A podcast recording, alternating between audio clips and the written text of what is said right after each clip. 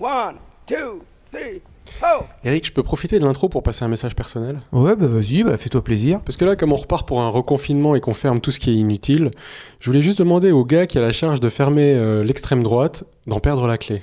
Ah, ça serait une bonne idée, ça.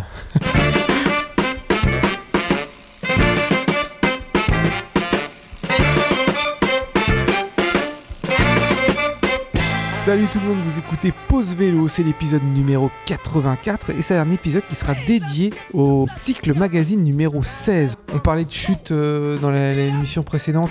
Toi, t'as fait des belles chutes aussi? Eh bah écoute, en 2020, j'ai quand même fait, je pense, 4 chutes. J'en avais pas fait pendant 10 ans. 4 chutes, Quatre en, une chutes en année. Non mais 2020. 2020, de toute façon, mais tout- non mais c'est normal, c'est 2020, c'est normal. C'est ça, c'est ça. Donc, mais l'une des, des plus belles, enfin des plus belles, euh, Des plus remarquables. des, des plus remarquables, des plus, des plus stupides, parce qu'une chute c'est toujours un peu stupide, mais alors celle-là elle est plus stupide que tout. C'était cet été quand j'étais euh, en tandem avec mon père. Euh, j'avais mes chaussures euh, automatiques, enfin semi-automatiques, Ah ouais, sur la pédale. Et euh, bêtement, j'ai clipsé mon pied avant de- d'être déjà, avant de partir à vélo, tu vois, j'étais juste à l'arrêt, j'avais clipsé mon pied. Ouais. Et en me redressant pour me mettre sur la selle, eh ben, je me suis pris la selle dans la poche arrière de mon short. T'imagines la Le suite tandem qui est tombé sur ta jambe et tout ça. et tout Exactement. La gamelle. Bon, il n'y avait pas de spectateurs puisqu'on était sur une voie verte déserte. Ah mince, même pas filmé. T'as fait pas. rire personne, t'étais tout pas. seul. Mais je peux la refaire si tu veux. Ouais, je veux Tu bien. prends la place de mon père à l'avant sur le, sur le tandem? En tandem, ouais, pourquoi pas. Allez, on va commencer l'émission avec euh, Cycle Magazine. Encore un super sommaire. Euh, on va parler par exemple euh, de Peter Sagan, le coureur. On va parler euh, d'une superbe course euh, dans, en, en charentaise. En Charente. Une course charentaise en, en Charente. Encore plein de beaux paysages, de belles photos, de belles la- la- balades. La, course, elle est en charentaise ou elle est pas en charentaise? Non, c'est une vraie course à vélo. Ils sont pas en charentaise. Ils doivent Dommage. clipser leurs euh, leurs Bah, chaussures Des sur les charentaises automatiques, ça doit, ça doit être pas mal, non? Ah, des charentaises automatiques à clipser sur le. Ah ouais, c'est pour le style, ça. Ouais. Non, mais là, il s'agit juste d'une course. D'ailleurs, l'article, il s'appelle Flandre charentaise. Il y aura même un, un article sur le gravel en Jordanie, alors avec des photos sublimes. Et on retrouvera notre copain Claude Martaler sur les hauts plateaux du nord-ouest argentin. Et nous, on va faire un petit zoom dans l'émission sur un article qui s'appelle La roue qui tourne de Grégoire Pevion. C'est sur les cyclistes tout seuls dans les rues de Paris pendant le premier confinement Génial. des belles photos et puis un, un très beau texte. Et on parlera également de Geoffroy Sebline qui a euh, sorti un article dans euh, Cycle Magazine numéro 16, euh, extrait d'un bouquin qui vient de sortir. On en parlera tout à l'heure. Mais tout de suite, on va avoir Florian pour ta première chronique de l'année et tu as des bonnes nouvelles à nous apporter. Salut, je vais vous parler de deux bonnes résolutions prises par le gouvernement français. Alors côté vélo, déjà, contre le vol, le marquage des vélos devient obligatoire. Les vélos qui sont vendus neufs par des commerçants doivent faire l'objet d'un marquage depuis le 1er janvier 2021. Ce marquage, en fait, il consiste à un numéro d'identification unique apposé sur le cadre du vélo. Et ce numéro d'identification, on va le retrouver dans une base de données, un fichier national qui va répertorier d'une part le nom, prénom, la raison sociale, le téléphone et l'adresse électronique de l'acheteur, mais aussi d'autre part le type d'engin, la marque, le modèle et la couleur du vélo vendu. Ce numéro d'identification, vous le retrouverez aussi sur la facture du vélo. Et puis, euh, ce fichier national qui répertorie tout cela euh, va être accessible aux forces de police, de gendarmerie, aux services des douanes, aux agents des polices municipales, aux gardes champêtres, aux agents municipaux affectés au service des objets trouvés, et aussi à toute personne, service ou organisme qui contribue à l'identification des cycles. Ça, c'est pour les vélos vendus neufs. Pour les vélos vendus d'occasion, toujours par des professionnels, par des commerçants, eux aussi devront avoir un, marquage du même type, mais cela à partir du 1er juillet 2021. Par contre, ce type de marquage ne concerne pas et ne concernera pas les vélos pour enfants. Voilà, ça c'était la première bonne résolution. Deuxième bonne résolution, ça concerne le forfait mobilité durable. Souvenez-vous, l'an dernier, on avait parlé du forfait mobilité durable qui avait été mis en place. Mais il avait été mis en place pour les salariés du secteur privé, pour les salariés de la fonction publique d'État. Et bien, depuis le 9 décembre 2020, ce forfait mobilité durable, il est aussi accessible aux salariés de la fonction publique territoriale. Désormais, si vous travaillez en mairie, en collectivité territoriale, Vous avez le droit au forfait mobilité durable, c'est-à-dire pour rappel, jusqu'à 200 euros par an si vous vous engagez à pédaler entre votre domicile et votre lieu de travail au moins 100 jours par année. Par contre, bien sûr, le nombre minimal de jours est modulé selon la quantité de temps de travail. Donc voilà une deuxième bonne nouvelle. Avec ces deux bonnes nouvelles, ben, je vous souhaite de belles escapades pour 2021. Saisissez-vous de tout ça. Et puis, euh, je vous dis à bientôt. Et ben voilà, 2021 s'annonce bien pour les cyclistes aussi après 2020. Oh, bah de toute façon, je pense que ce qui a été lancé en 2020, ça va continuer en 2021 pour les cyclistes. On, là, vraiment, vraiment, on va se régaler encore plus cette année. On espère. Ouais. Euh, et j'espère qu'on pourra avoir. euh, ah, c'est peut-être pas très sympa ce que je vais dire, mais retrouver des rues où on sera seul, comme c'était lors du premier confinement. Ça, c'était quand même extraordinaire à vivre. Ouais. Et d'ailleurs, dans Cycle Magazine, dans le numéro 16, il y a un article sur ça, un article de Grégoire Pevillon qui s'appelle La roue qui tourne, et il nous parle de son pari euh, qu'il a fait tout seul à vélo. Son Et, pari. La ville de Paris. La ville, Ouais, tu vois, d'accord. sa façon d'interpréter Paris. Euh, et euh, eh ben, on n'a pas pu résister au plaisir de vous faire une lecture du tout début de cet article euh, par Quentin. Le monde d'avant, celui d'après. Ou l'inverse. C'est con le vélo quand même. Je me dis en lançant les fesses hors de la selle pour avaler les derniers mètres d'ascension avant la bascule du col de Burgan. Fut une époque où je m'arrêtais en haut des cols. Pour souffler, coller un sticker, boire ou prendre une photo. Mais là, je suis chaud comme une baraque à frites, hydraté ce qu'il faut, et pas venu pour chasser l'image ou marquer mon territoire. Alors je me rassieds, me mouche, enfile mes lunettes, passe dans les drops et sur le grand plateau dans une série de gestes automatiques et précis. Ça plonge, le nez dans la potence. Le gars s'y croit. Ça doit être ces airs de Tour de France tardif ou d'été qui veut plus s'en aller, je sais pas. Je m'y crois tellement qu'après quelques virages, je file sans un regard devant la boulangerie de Beauvaine, et sans aucun autre bruit que le ronronnement de ma roue libre qui fait tourner les têtes des anciens réunis en grappe sur un muret. C'est le Parisien Tant pis, je prendrai le pain au retour. Bon, pause. Je te dois un aveu, lecteur. Cette fois-ci, toi et moi, on va pas partir au bout du monde. Pas de traversée de continent, de course haletante, ni cette résilience joyeuse qui berce sans aucun doute les voyageuses d'aventure dont sont garnies les pages voisines à celle-ci. La mienne d'aventure, ce jour-là, devait se résumer à aller acheter ma miche de seigle à 10 km de la maison.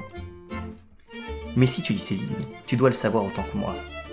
Le vélo a ce merveilleux pouvoir de faire voyager l'esprit autant que le corps. Circonstances exceptionnelles obligent, c'est de ça dont il va s'agir ici. T'inquiète, ça va bien se passer. Eh ben, j'espère que cet extrait va vous donner envie de lire la suite parce que l'article est vraiment sympa. Moi, il y a une phrase qui m'a marqué qui est, qui est plus loin. Je parie que c'est celle-ci, Eric. Paris qui te chuchote à l'oreille comme cette fille avec qui tu quittes le vacarme d'une soirée. Enfin seul. Ouais, et tout l'article est écrit comme ça sur un style très sympa. Et puis je vous parle pas des photos qui sont vraiment, qui sont vraiment cool. Arnaud, tu Oui. voulais nous parler d'un truc. Mais oui, parce que tu vois, on parle de Paris, Anne Hidalgo veut lancer le- la ville du quart d'heure où euh, chaque chose se trouve à moins de 15 minutes de, de ton chez toi, en fait. Et euh, il y a eu une annonce qui a été faite en Arabie Saoudite. Figure-toi que l'Arabie Saoudite, c'est le premier exportateur de pétrole au monde. Ouais. Et ils viennent d'annoncer qu'ils allaient construire une ville de 170 km ou 170 km de long, sans une seule rue, sans voiture. Comment ils vont faire ça? Euh, Il y, a un petit truc qui m'est venu à l'esprit quand tu as dit que c'était un exportateur de pétrole qui voulait faire une ville sans pétrole.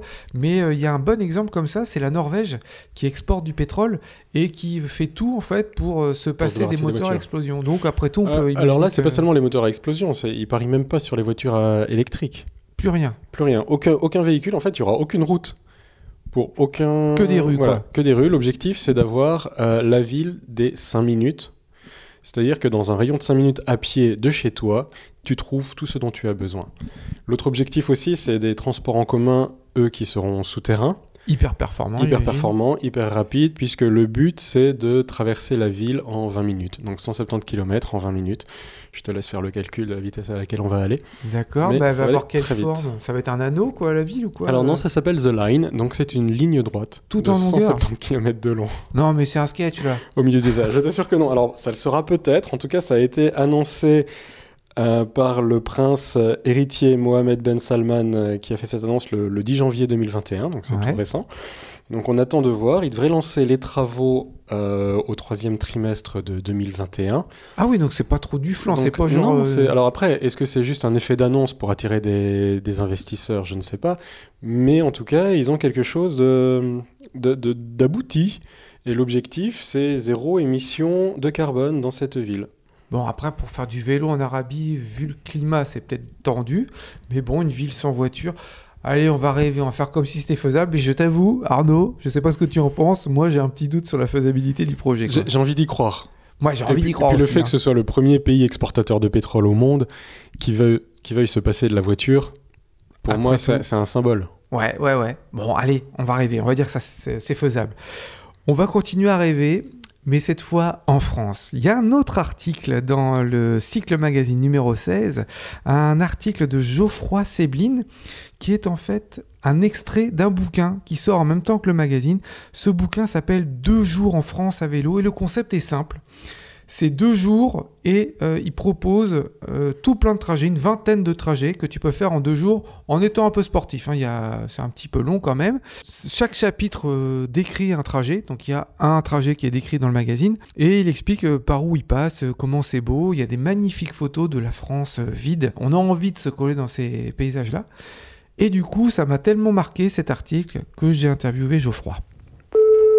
Salut Geoffroy, comment ça va? Salut Eric, merci de me donner la chance de, de m'exprimer, de raconter mon livre. C'est un livre qui fait plaisir, là je le tiens entre les mains, deux jours en France à vélo, bah, ça donne vachement envie de partir. C'était le but, non? Bien sûr, c'est l'un des, des premiers buts, c'est de donner envie de, de- de découvrir la France. Tu sais, le vélo, c'est pas toi que je vais le dire, mais c'est un rythme assez lent. C'est un rythme, on peut prendre le temps de, de découvrir les choses, découvrir les gens, découvrir les paysages. On peut s'arrêter euh, quand on veut, où on veut, euh, et regarder le paysage pendant des heures. euh, on peut le faire, et après on, repart à vélo. Donc c'est vraiment un- un- une invitation à la liberté. Alors le principe, il est tout simple, hein. tu pars deux jours euh, d'un point A à point B, et puis tu fais tout ça à vélo, mais quand même, moi je te suivrai pas, je crois, en vélo. hein. Euh, C'est-à-dire qu'en règle générale, sur deux jours, je vais faire 250 km. Et en fait, à chaque fois que je raconte ça à mes copains, ils me disent non, mais c'est impossible. Comment tu fais? Euh, T'es dopé, c'est pas possible. Et en fait, assez mathématiquement et assez simplement, je leur explique que lorsque je prends mon vélo à 8 heures du matin et que je vais euh, pédaler pendant 4 heures, bon, bah, je vais faire euh, une bonne soixantaine de kilomètres. Et puis il est midi, midi et demi, euh, je m'arrête pour déjeuner. Et puis je fais une bonne pause de déjeuner, je me repose, et puis à 14h, je, je me remets à pédaler de 14h à 18, 19, 20h, donc pendant 4 heures. Et pendant 4 heures, on fait assez rapidement euh, 80 km. C'est vrai que le lendemain, tu peux peut-être avoir un peu mal aux fesses, mais c'est une habitude. Les 120 km, c'est assez vite faisable. ce que tu fais en un week-end, euh, moi il me faudrait une semaine pour le faire. hein. Le temps que je m'arrête, que je regarde les petites fleurs, puis avec l'état de mes mollets, non, je, je crois que je pourrais pas faire ce que tu fais. On sent que tu es un, un amoureux de la France. Là, sur, euh, je vois la table des matières. Il y a une vingtaine de trajets, que ce soit Noirmoutier-Orléans, Dax, Souillac, Nevers, la Souterraine. Tu es un amoureux du pays, non? Ouais, je suis un amoureux de la France. Je sais pas pourquoi, mais depuis toujours, j'ai toujours aimé euh, cette France profonde. Euh, j'ai la chance d'habiter à Paris, puis en même temps, c'est une malchance. C'est génial, c'est une grande ville, euh, il se passe beaucoup de choses, il y a une activité incroyable. Mais quasiment tous les jours, je, pense à, tu sais, cette ruralité, à ce calme, à cette paisibilité, à cette sérénité, à ces moments, tu sais, assez uniques quand tu es tout seul, perdu dans l'Aubrac ou perdu dans les monts d'Arrée ou au milieu de- des- des- des landes immenses. Entre euh, Dax et, euh, justement euh, et Marmande. Tu sais, c'est la France des petits restaurants où tu manges très très bien pour pas très cher. C'est la France des paysages oubliés, des villages qui sont complètement perdus et, qui sont juste magnifiques. En fait, le vélo a été pour moi vraiment une, opportunité pour, découvrir cette France qu'on oublie. En fait, c'est- très facile. Tu prends ton train, ton petit TER, tu descends à Châteauroux et puis tu vas faire Châteauroux, Clermont-Ferrand. Et puis tu passes euh, par euh, la Brenne, tu passes par euh, euh, le début des contreforts du Massif central et puis tu, vois des paysages euh, incroyables. Alors tu parles de la France paisible et euh, le livre rend bien compte de ça, notamment à travers des, au travers des photos. Sur les photos, il n'y a pas d'être humain, il n'y a pas de voiture, il y a la route et des paysages sublimes. Tu peux nous parler de ça? Au tout début, quand j'ai commencé à pédaler, en fait, tu as raison, je suis un amoureux de la France, je suis un amoureux de la nature. Et j'étais, tu sais, euh, très touché par la beauté des paysages. Je, me souviens très bien de m'être retrouvé euh, tout seul dans les Césaliers, euh, qui est un plateau incroyable. On connaît tous l'Aubrac, on connaît tous le Larzac, les Cévennes, mais on ne connaît pas du tout les Césaliers. C'est un plateau incroyable qui est au sud de Clermont-Ferrand, au sud de Saint-Nectaire. Au début, je me retrouvais dans des, dans des paysages incroyables. Tu sais, quand tu fais ça pendant 20 ans, forcément, bah, tu demandes ton chemin, tu demandes euh, l'aide euh, d'une personne, d'un paysan, tu demandes euh, l'hospitalité, l'hébergement. Et de plus en plus, tu rentres au contact des gens. Donc c'est vrai qu'il y a beaucoup de photos de paysages, il y a beaucoup de photos d'instants un peu magiques, d'instants très calmes, très, très paisibles. Et puis petit à petit, j'ai commencé à prendre en photo, mais ça c'est venu après, des gens, des gens qui m'ont accueilli, qui m'ont parlé. Une fois, je suis passé dans un petit village dans la Somme. J'ai parlé avec un couple euh, qui avait euh, 80 ans et qui fêtait leur, euh, anniversaire de mariage dans un petit, dans un petit village euh, dans la Somme. Et on a discuté, on a sympathisé, je les ai trouvés très touchants. Puis je leur ai dit, est-ce que je peux vous prendre en photo? Et puis après, je leur ai envoyé la photo encadrée euh, dans un joli cadre, en, leur, en les remerciant de ce, de ce moment euh, assez, assez simple, assez vrai, assez, euh, assez authentique. J'ai gardé comme ça des contacts. Donc oui, c'est vrai, il y, a- beaucoup de, photos de paysages, de, photos de, moments euh, très calmes, très, très sereins, très paisibles. Et puis il y a de plus en plus, euh, surtout à partir de, la deuxième moitié du peut-être du livre, beaucoup plus de moments avec euh, la rencontre avec l'habitant, avec de l'échange, avec des conversations, euh, des gens qui m'ont qui m'ont hébergé, des gens qui m'ont donné la clé de chez eux pour que je puisse venir dormir. Enfin, que des moments de, de vrai partage. Et souvent, on m'a posé la question en me disant T'es forcément arrivé une merde, t'es forcément arrivé un problème, il t'est forcément arrivé une aventure euh, euh, aux limites où tu t'es perdu dans la forêt et, et quelqu'un a voulu te couper la gorge. Ouais. Des bons souvenirs, que des belles rencontres, que des moments assez magiques de partage, euh, d'authenticité. C'est pas la France du journal de 20 heures, c'est un peu la France de, de deux jours en France à vélo. Tu as envie d'aimer la France, les Français, euh, ses paysages, ses routes, ses chemins. Moi, j'avais envie d'être dans tes photos, de faire partie de ce paysage-là, de le traverser avec mon vélo. En tout cas, vraiment, les photos, ça donne vraiment envie de découvrir notre beau pays. Et puis, euh, peut-être un dernier point que je voulais voir avec toi, c'est euh, un travail de longue haleine, ton bouquin, parce que entre le premier périple que tu décris et le dernier, il s'est écoulé 20 années quand même. Il n'y avait rien de projeté, il n'y avait rien de réfléchi au début. C'est-à-dire qu'en 99, euh, euh, j'avais 20 ans, j'ai commencé à faire du vélo avec des potes. Et puis j'ai recommencé l'été d'après, puis l'été d'après, puis après les week-ends, et puis après en semaine, et puis après j'en ai fait euh, une dizaine de sorties par an. Et donc j'ai accumulé plein de souvenirs, plein de photos, plein d'anecdotes. Et puis j'ai trouvé un, un éditeur, Rossolis, qui, qui m'a fait confiance, qui a été touché par ce- cette expérience et qui m'a donné ma chance. Allez, il nous a plu ton livre. Où est-ce qu'on peut le retrouver? Euh, en grande, grande, grande priorité, c'est d'aider vos libraires, c'est-à-dire d'aller dans une librairie, de commander ce livre qui s'appelle Deux jours en France à vélo. Et puis sinon, vous pouvez aussi euh, le, le- le commander sur, sur le site de mon éditeur. Donc, c'est les éditions Roselis qui, qui le distribuent via leur site internet. Eh ben, merci Geoffroy, à bientôt. À très bientôt. Merci Eric et bon vélo, bonne route. Je t'avoue, Arnaud, qu'après l'interview avec Geoffroy, j'avais envie de partir en vacances. J'avais envie de retrouver la liberté, prendre mon vélo à travers la campagne, euh, perdu, tout ça, avoir chaud, m'arrêter pour bouquiner, boire, euh, trouver de la, de la flotte euh, dans un petit village. Ça m'a trop donné envie de partir. Ne regarde pas ce livre, ne regarde pas les photos, tu vas vouloir partir tout de suite. C'est vrai. Mais Alors, tu sais déjà que j'ai décidé ce que j'allais faire cet été comme, euh, comme voyage à vélo Tu vas avec faire mon quoi fils. Et ben en fait, j'ai proposé à mon fils qui, a- qui va avoir 8 ans cet été, je lui ai dit, tu choisis la direction. À chaque intersection, tu choisis dans quelle direction on va aller. Et Il- on va, on va se laisser aller comme ça au gré des, au gré des virages. Mais pourquoi pas, après tout Laissons-nous surprendre. Les petites routes. Ouais, C'est ouais, ça. c'est ça qu'il faut. Euh, D'ailleurs, on fera une émission, c'est promis. En Comment se juin. perdre à vélo Ouais, non, sur partir en vacances avec des enfants à vélo. Parce que je crois qu'on, on- Ouais. en combinant tes expériences et les miennes, on, On a on un faut. beau panel. hein. Est-ce que tu as entendu parler de l'association La Ville à vélo, de ce qu'ils ont fait en début de mois? Alors, pas du tout. Alors, c'est une association lyonnaise, c'est la, la grosse association lyonnaise de vélo, et ils étaient 70 à se retrouver sur une rue et à protéger les bandes cyclables. En Ah, fait, ils étaient de chaque côté de la rue, ils étaient alignés euh, avec leur vélo, Euh, ils étaient stationnés, enfin stationnés, debout sur les bandes blanches pour empêcher les voitures de se garer sur les pistes cyclables. Et qui de mieux qu'une des initiatrices de cette action pour nous en parler? J'ai interviewé Frédéric de La Ville à vélo à Lyon. C'est quelque chose qu'on avait déjà fait il y a trois ans. C'est une opération Protège ta piste. Donc, c'est pour sécuriser les pistes cyclables pour empêcher euh, que des automobilistes se garent dessus et qu'il y ait trop de livraisons sur les pistes cyclables.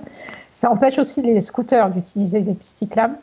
Donc on se met le long euh, entre la voie cyclable et puis la, voie générale, et puis on incite les cyclistes à passer côté euh, cyclable et les automobilistes à, rester de l'autre côté. Et au final, sur le long terme, qu'est-ce que vous attendez d'une action comme ça? On avait plusieurs objectifs. La première, c'était de sensibiliser les automobilistes, mais finalement, quand on regarde euh, sur une, on est resté sur place une heure. Sur une heure, il n'y a pas tant d'automobilistes que ça qui nous ont vus, qui ont compris ce qu'on faisait. On visait les élus pour qu'ils verbalisent ce type de comportement on visait les forces de l'ordre pour ce qu'ils viennent verbaliser également.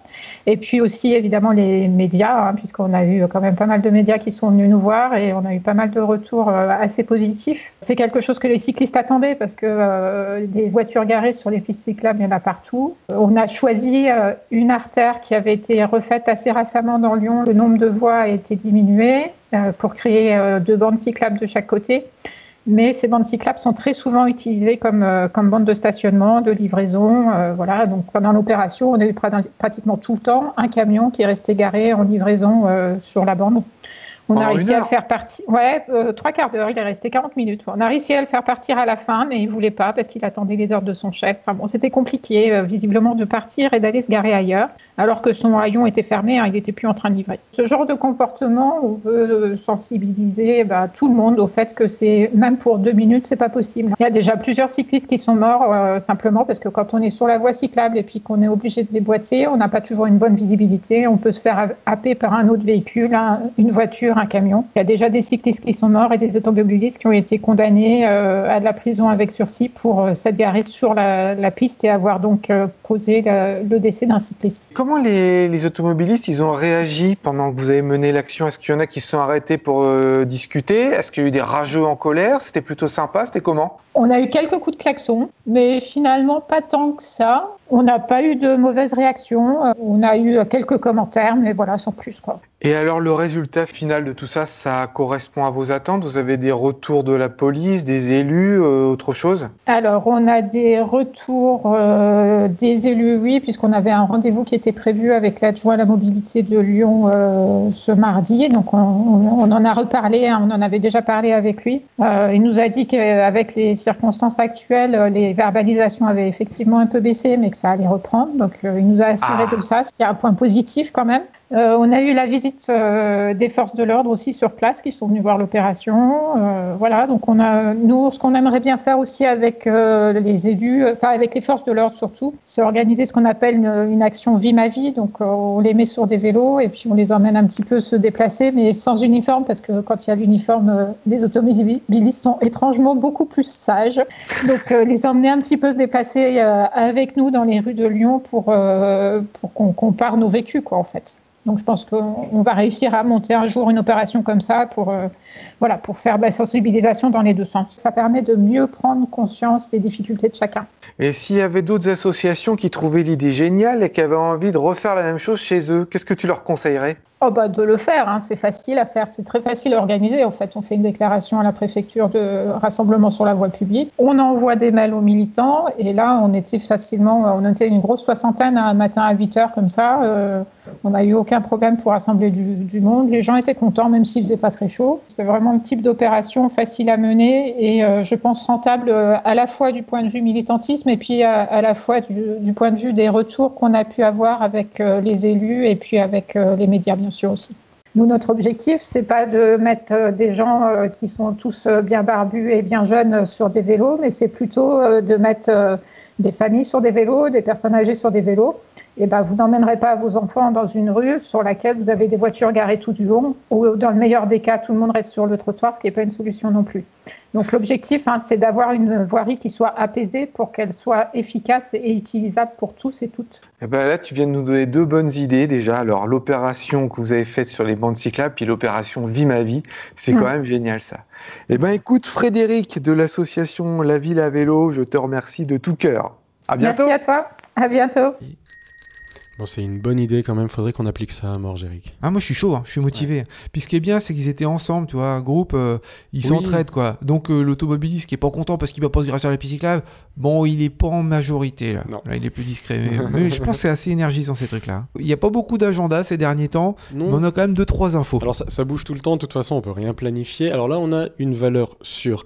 C'est que l'année passée on avait été au, voyage, au Festival international du voyage à vélo qui avait lieu à Vincennes, qui a été remplacé cette année par une journée Oser le voyage à vélo qui devait se tenir le 16 janvier 2021 à Vincennes. Mais même ça, ça a pas tenu. Ça a été annulé aussi, mais en remplacement, Cyclo-Camping International vous propose une exposition photo qui sera en place du 20 janvier au 14 février, place Pierre Semard à Vincennes, sous le parvis du RER. Une quarantaine de photos seront exposées, illustrant des destinations lointaines comme le Vietnam, le Cambodge ou l'Amérique latine, parce que Dieu sait qu'on a besoin un peu de dépaysement en ce moment. Mais les paysages et routes de France seront aussi largement représentés, et des adhérents seront présents samedi 23 janvier autour de l'exposition. Donc Bon, on, on voilà. vous propose d'aller là-bas pour vous changer un petit peu les idées et pour voyager par procuration. Eh ben, on va se quitter là-dessus, mon gars. La semaine prochaine, on laissera la place à nos copains des sockets en titane. Je vous avoue, ça se passe tellement bien avec eux que la dernière émission de chaque mois, eh ben, ça sera euh, un montage parce que leur émission dure une heure et demie. Nous, on va la condenser en une demi-heure. Ça sera les, les, sockets en titane. Voilà, le best-of de leur émission. La musique, c'est Laura Scaglia. Le titre, c'est Hymne Nuance. Et puis, n'oubliez pas, les copains, pour sauver l'humanité, faites du vélo! Regards s'évitent. Je les sens derrière moi, me pointer du doigt. Les mots n'osent pas, mais tour à tour s'unissent